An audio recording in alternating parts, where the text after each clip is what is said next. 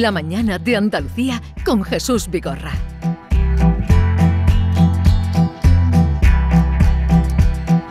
Vamos como cada miércoles al encuentro con el juez Emilio Calatayú. Señor magistrado, juez, buenos días. Hola, buenos días. Hoy me acompaña David Hidalgo, que quiere saludarle, señor ¿Qué tal, juez. Señor Emilio, tenemos muchas cosas que hablar, ¿eh? así que... Bueno, a ver si no se estropea el chip.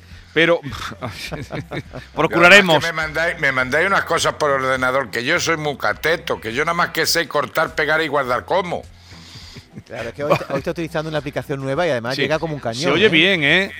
Pues eh, a ver si, pero hace medio minuto se ha cortado. Se conoce que hay- tiene una duración de 15 minutos. A ver, vamos a por eso. Hoy, como hemos estado, hemos estado con Perales, que estaban muy animados los oyentes. además es paisano mío, el Perales. De Cuenca. ¿Ah, sí? Es manchego, es de Cuenca. De Cuenca, Manchego, pero usted era de Albacete. No, de Ciudad Real. Ah, de Ciudad Real. Pero de la misma capitaleja. Hombre, yo de la capitaleja, como Dios manda. ¿Y, y cómo está aquello ahora? La... Anda que no hace tiempo que no ido a Ciudad Real. Pues está, se está viniendo abajo. No me digas. Sí. Pues como Granada también se está viniendo abajo, ¿sabes? No, Granada, Granada. Nah, el comercio de Granada se está viniendo abajo. Madre mía. Bueno, no vamos a ir por ahí, señor. Ciudad Vale. Real, eh, Emilio, lo que se ve es lo que está en la parada del AVE, ¿no? Un poquito lo que Claro. la gente conoce de Ciudad Real. Sí, Hombre, la gente conoce eso, pero hombre, Ciudad Real tiene más. Sí, pero parte antigua no tiene mucha Ciudad Real, ¿no? No, no, Pero es si un hay- pueblo grande, es un pueblo. Pero hay pueblos como que más pueblo, ¿no? más pueblo grande es Albacete, ¿eh? Sí. Eh, una cosa em, que le iba a decir. El... ¿A usted le gusta Perales? A mí sí. ¿Pero alguna en concreto, Emilio? No, hombre, tiene canciones muy bonitas y la de Navidad es muy bonita. Navidad. Pues cuando se acerquen las fechas ya se la pondremos un día. Es un tío que escribe muy bien, a mí me, me ha caído bien toda la vida. Sí, sí. Y eh, de- hemos estado recordando las que Sí. de él y de otros, y la verdad es que hay eh, versos Sí, y canciones que son muy bonitas, muy atinadas. Bueno, señor juez, hoy tenemos de todo y en su blog, en su blog también hay de todo. Claro. Pero a mí me ha estremecido particularmente esta semana, eh, y eso que usted lleva ya vivido, lo de la chica de Igualada que sigue en la UCI, que está muy grave, Sí. que está muy grave y que, que no mm, le hicieron a esta chica según lo que ha trascendido por lo que cuentan los médicos. Sí, sí, tremendo, pero por desgracia eso va en aumento. Eso va en aumento. La- yo siempre lo digo, esos problemas de educación, pérdida de autoridad, de educación y educación en valores. Entonces, mira, y, luego el efecto de, la, de, de las redes y de las manadas y de las historias. Entonces, eh, no hay respeto por las personas. Entonces, mira, se está, está aumentando. Estamos viviendo una crisis de verdad de, de, educación.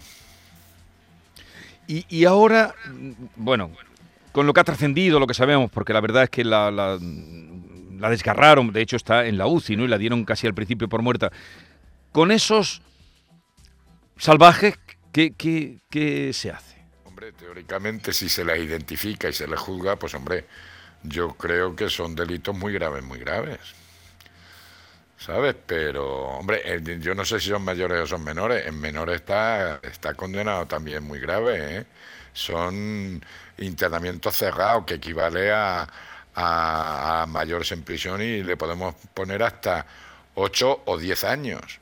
Entonces, cuando cumplen los 18 años pueden pasar a prisión, ¿me entiendes? O sea que en menores es muy grave, en mayores también es muy grave. Ahora, lo que hace falta es que los pillen y que se juzgue, pero eh, hay que cumplir las leyes. Entonces, yo discuto mucho tanto beneficio penitenciario en función de los casos. Yo creo que tenemos posibilidades de revisar las cosas y tal, pero las leyes están para cumplirlas. Bueno, los mozos, Emilio, están buscando a los agresores, como no saben si Ya. todavía en el, en el trayecto que ella siguió de la discoteca a la Sí. estación de trenes donde iba a coger el tren, no saben si pudieron pasar por allí y hay alguna cámara. De momento no se ha De momento no se encontrado sabe los son, agresores pero- y hay una buena noticia, que- es que ya ha salido de la UCI ya esta chica. Sí. ¿eh? Ya, Ha ya, salido no, la si UCI. eso está bien. Ahora, ¿cómo quedará esa chica?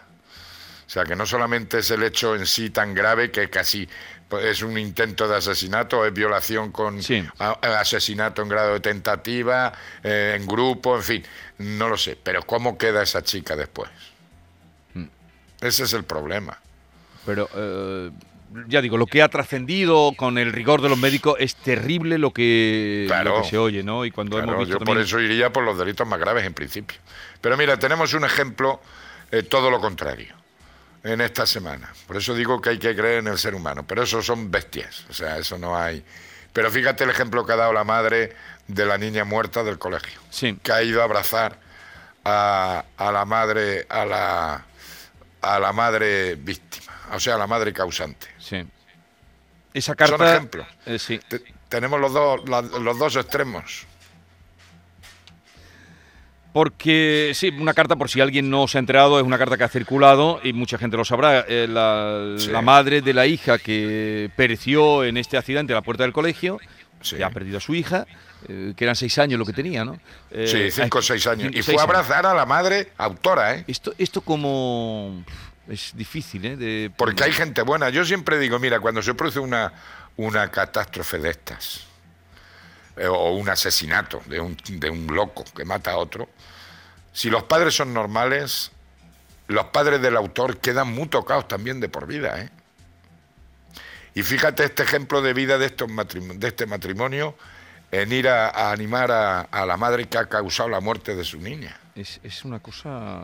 Por eso que gracias a Dios yo creo más en la gente buena. Y yo por eso digo muchas veces que el demonio existe.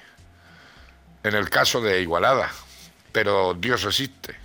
En el caso de Madrid. ¿Pero usted cree en el ser humano individualmente o colectivamente? Yo individualmente.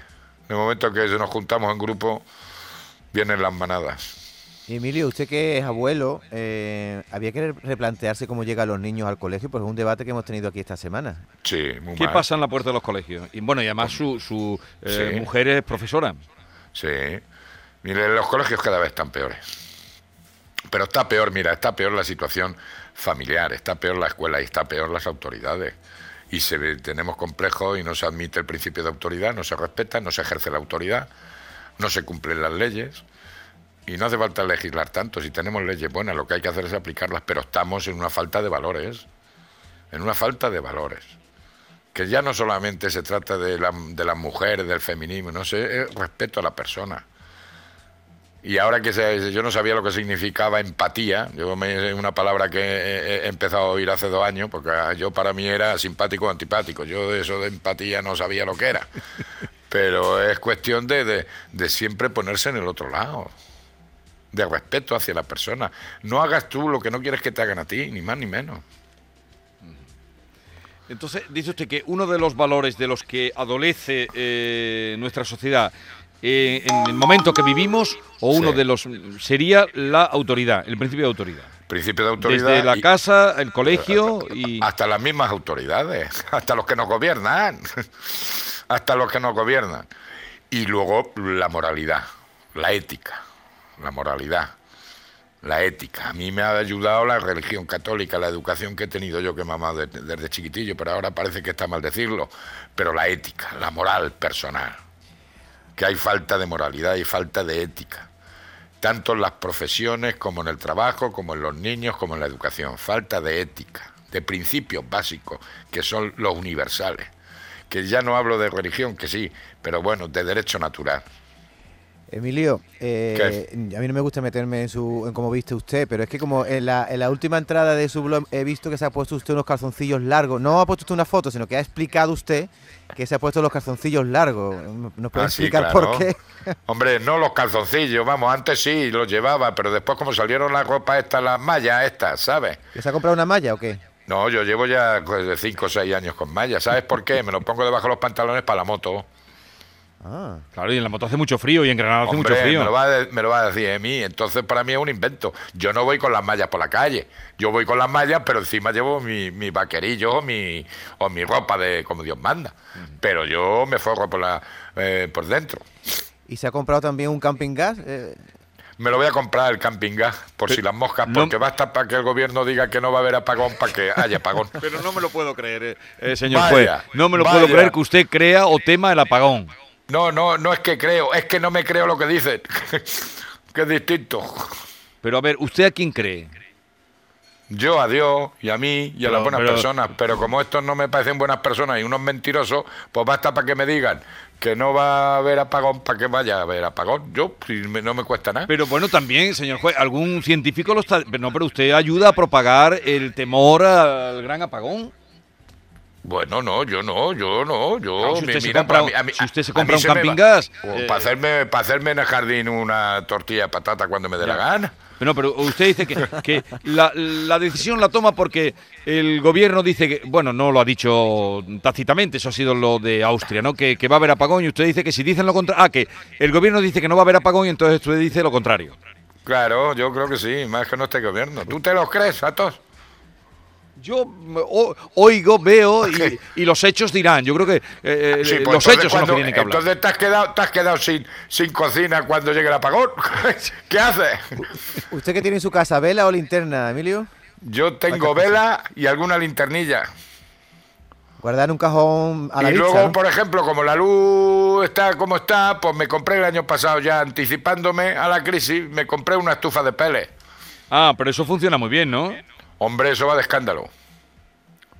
Bueno. Eh, otro. no, no, eso va muy bien, eso funciona muy bien. Y además, Eso va muy bien, la verdad. Hay gente que no sabe lo que es el pele, ¿eh, Emilio? Bueno, pues una leña nueva de saco, como pienso, de perros, ma- parecido, pero que lo echan en una estufa como y un queda muy granulado. bien. Es como el granulado. como- Exactamente. Como el el- granulado. co- como el pienso que le da a los perros. Porque el pele también era un cantado flamenco. Hombre, pero eso es distinto, no busques tú aquí lo que no hay. ¿Qué dice aquí mi, mi socio, eh, David? Que el Pele era un cantador de flamenco. Y Bueno, sí, pero vamos, eso ese no, ya... no tiene no, nada no. que ver. Eso no tiene nada que ver. Más cosas. Bueno, en el blog de. Yo animo a, a todos nuestros oyentes a que sigan el blog que tiene el juez Caratayud, donde una vez más ha sacado un dato que a mí me, también me estremece, que es que solo el 20% de los niños españoles, o sea, uno de cada cinco, eh, en adelante, no tienen móvil, eh, eh, Sí. Emilio. Es decir, que hay un 80% de, de los niños que, sí lo tienen. tienen. Que lo tienen, Tremendo una barbaridad. A pesar de las advertencias que hace eh, el juez Calatayud aquí No, pero- y donde se lo dicen. Sí, pero que mira, el tema de los móviles está grabado en mis conferencias por lo menos hace 10, 15 años. Que lo digo, que es una barbaridad que un niño de 8 años tenga un móvil. Y siempre lo pongo en las conferencias a modo de broma. Digo, tengo una esperanza. Que como vamos a ser un país laico, pues ya no va a haber ni Reyes Magos, ni Papá Noel, ni comuniones. Y entonces nos ahorraremos esos regalos. No, Pero es una barbaridad. Y claro, siempre lo digo, un móvil actualmente tiene mucho más fuerza y más potencia que los ordenadores que teníamos hace 10 años.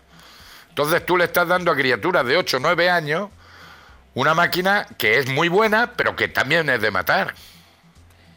Claro, porque si no tiene control parental, ¿no, Emilio? Ahí está la clave, ¿no? Porque un niño puede tener un móvil con juegos y tal, pero si el, el padre no ejerce el control, No, es cuando, ¿no? es que lo que- Mira, yo te digo una cosa, el año pasado mi mujer, eh, porque claro, tienes que llevar eh, los exámenes ya hay que poner los móviles encima de la mesa y no sé qué historia. ¿Sabes cuánto valían los móviles que dejaron los alumnos de mi mujer en la mesa, en- entre todos? 25.000 euros. O sea, en un ¿Sabes? examen. Los móviles que llevan los niños ya de, de- de cuarto de eso o de primero y segundo de bachiller son de 900, 800, 1000 euros. ¿Tú sabes el móvil que tengo yo? Mm, 120. Pero claro, lo que usted está diciendo ahora mismo, habrá quien piense lo contrario, se, te- te- tendrá que, tendría que demostrarlo. Lo que usted está diciendo es, eh, es una, un argumento que debería hacernos pensar, pero no nos va a hacer pensar. Nos va a hacer pensar, pero va a ser igual. Que en una clase de unos niños que todavía no han tenido un jornal, afortunadamente, que no han tenido que saber eh, mm, la necesidad, que tengan un móvil mejor que el de sus padres, que como Hombre. usted bien dice, es un ordenador que, que era es superior a los ordenadores que llevaron en el primer viaje a la luna. Tiene un móvil de los que hay. Y que, claro, que eso es... eh, es- Eso son bombas de relojería. Entonces, ¿por qué se vuelven más agresivos los niños? Porque lo ven en las redes sociales. ¿Por qué viene el tema del, cala- del calamar ese, cómo se llama del juego eso? Porque viene en las redes sociales. ¿Por qué viene lo- la, la sexualidad Ah, y la sexualidad. esto? Porque viene en las redes sociales. Yo siempre lo digo, la pornografía en nuestra época. Pues coño, te compraba el interview y te daba vergüenza hasta comprarte Sí. el interview. Y te- eh, a ver si el kiosquero no te ponía mala cara o lo Sí. que sea. Ahora el interview, más, gran, más grave que el interview, Bueno. lo tienes en el móvil. No, pero eso es un océano... Tú coges un móvil, yo he hecho la práctica, ponga usted la palabra pornografía o sexo y verá ahí cualquier padre, que lo saben ya lo que hay. Es Sí. un inmenso océano que, Sí, sí, claro. que- que- en el que entran niños de 8, 6, el que tenga. Claro, y encima un, un sexo violento. Sí. Y entonces, claro, los niños son esponjas. Lo para lo malo y para lo bueno. Bueno.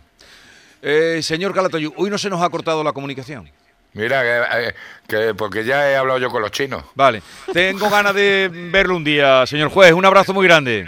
Igualmente, cuidaron mucho y felicidades por el programa. Adiós, gracias. Oye, que me, me saluda mucha gente por la calle diciendo, coño, que yo le oigo ahí con el video. Eso, eso, eso, eso. Estamos. Eso, ahí estamos. ¿eh? Ahí estamos. Un abrazo. Un abrazo. Hasta luego. Esta es La Mañana de Andalucía con Jesús Vigorra. Canal Sur Radio.